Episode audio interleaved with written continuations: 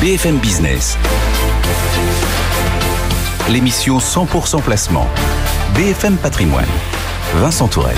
10h32 minutes pour ainsi dire sur BFM Business. Le match des traders, Jean, des traders Jean-Louis Cussac chez Perceval Finance euh, Conseil et Alexandre Baradez chez IG. Bonjour messieurs, merci d'être avec nous Bonjour. euh, ce matin pour commenter cette, euh, cette séance. tout le monde. Fast, fast on peut le dire, hein, fast. euh, Alexandre Baradez, euh, on se croit revenir au mois de janvier là. Oui, on, a, on a des niveaux de volatilité alors qui sont un petit peu, qui sont un petit peu redressés ces, dernières 48 heures.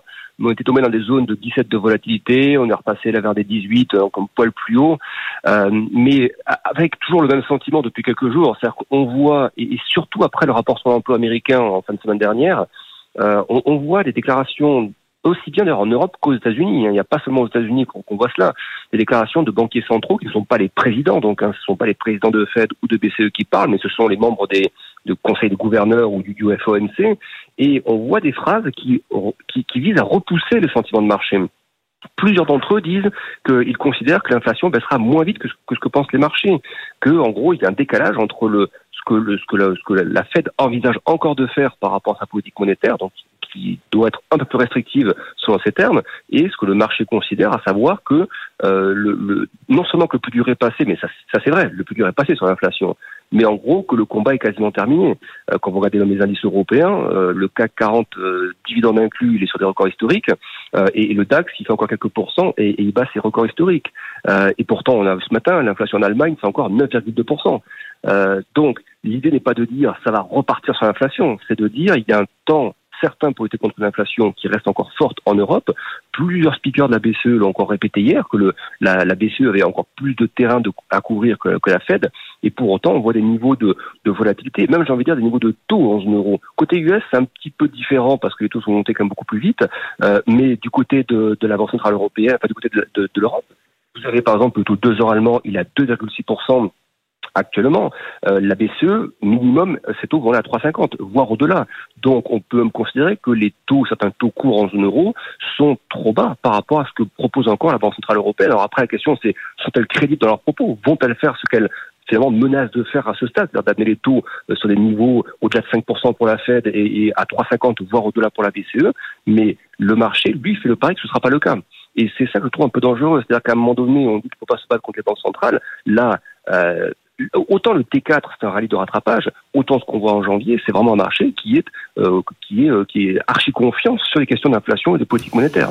Donc moi je reste toujours très prudent, je trouve que la volatilité n'est pas n'est pas ajustée au, au risque de surprise qu'on a actuellement. Je pense que la lutte contre l'inflation effectivement n'est pas terminée, euh, le plus dur est passé, mais la lutte n'est pas terminée. Et donc je- je- je- j'attends plutôt des, des phases de re- de retracement un peu consistantes pour commencer à considérer que le marché a réellement commencé à consolider. Donc pour moi, le, le CAC, les, les zones de, de, de cible, c'est des zones sous 7000. Hein.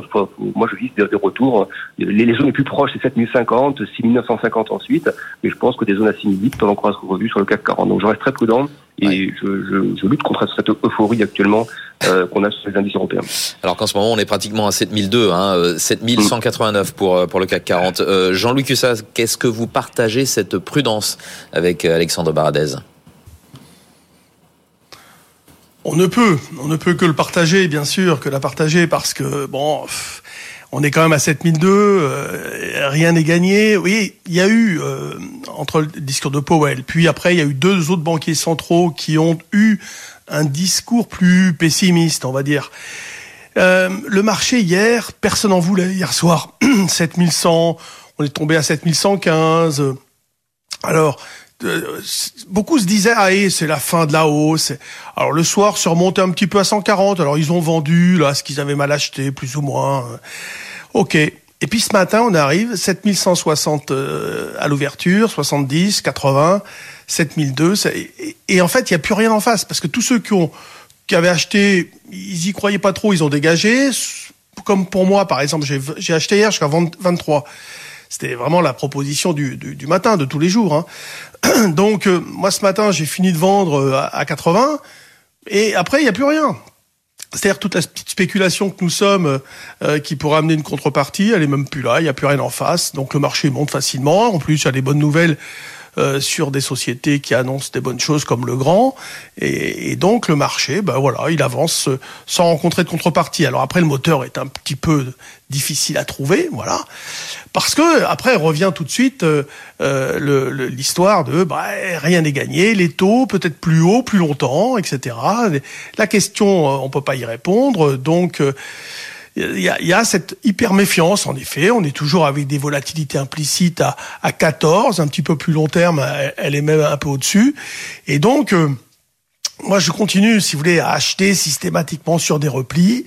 Euh, J'attends un retracement qui ne vient pas. C'est vrai que le retracement à 6950, à un moment donné, il devrait se faire quand même. Mais quand pour et il n'y a pas de signal. C'est ça qui est, qui est fou. on ne retrace quasiment jamais euh, beaucoup et euh, on voit pas le signal qui nous permettrait de penser vraiment que le marché est prêt à, à rebaisser. Hier soir, par exemple, j'ai moi j'ai eu dix questions sur le sujet et j'ai dit non, on garde des probabilités de rebondir entière, pleine et entière. Il y a, pas d'alerte. Donc on en est là. Et puis vous regardez même l'euro dollar qui rebondit aussi, euh, alors que les taux souverains avaient plutôt progressé, notamment euh, aux États-Unis. Mais bon, l'euro dollar a rebondi quand même. Donc on, est dans une situation identique à celle qu'on a connue ces dernières semaines, avec un marché qui avance dans la méfiance, mais conforté par aussi des résultats de société, notamment en Europe, qui sont quand même pas mal du tout, avec des perspectives qui sont plus ou moins euh, prudentes. Mais euh, là, les dernières euh, d'hier soir et de ce matin, elles sont plutôt favorables, je répète, comme celle de, de, de Legrand qui booste bien ce matin. Effectivement, de très bons, de très bons résultats ce matin. C'est un véritable tir groupé en tête du CAC 40, le grand Crédit Agricole. On a, on a Vinci qui n'est pas très loin. Merci messieurs. Merci Jean-Louis Cussac chez Perceval Finance. Quelque chose me dit qu'on se retrouvera cet après-midi hein, dans BFM Bourse. Et merci à Alexandre Baradez chez IG.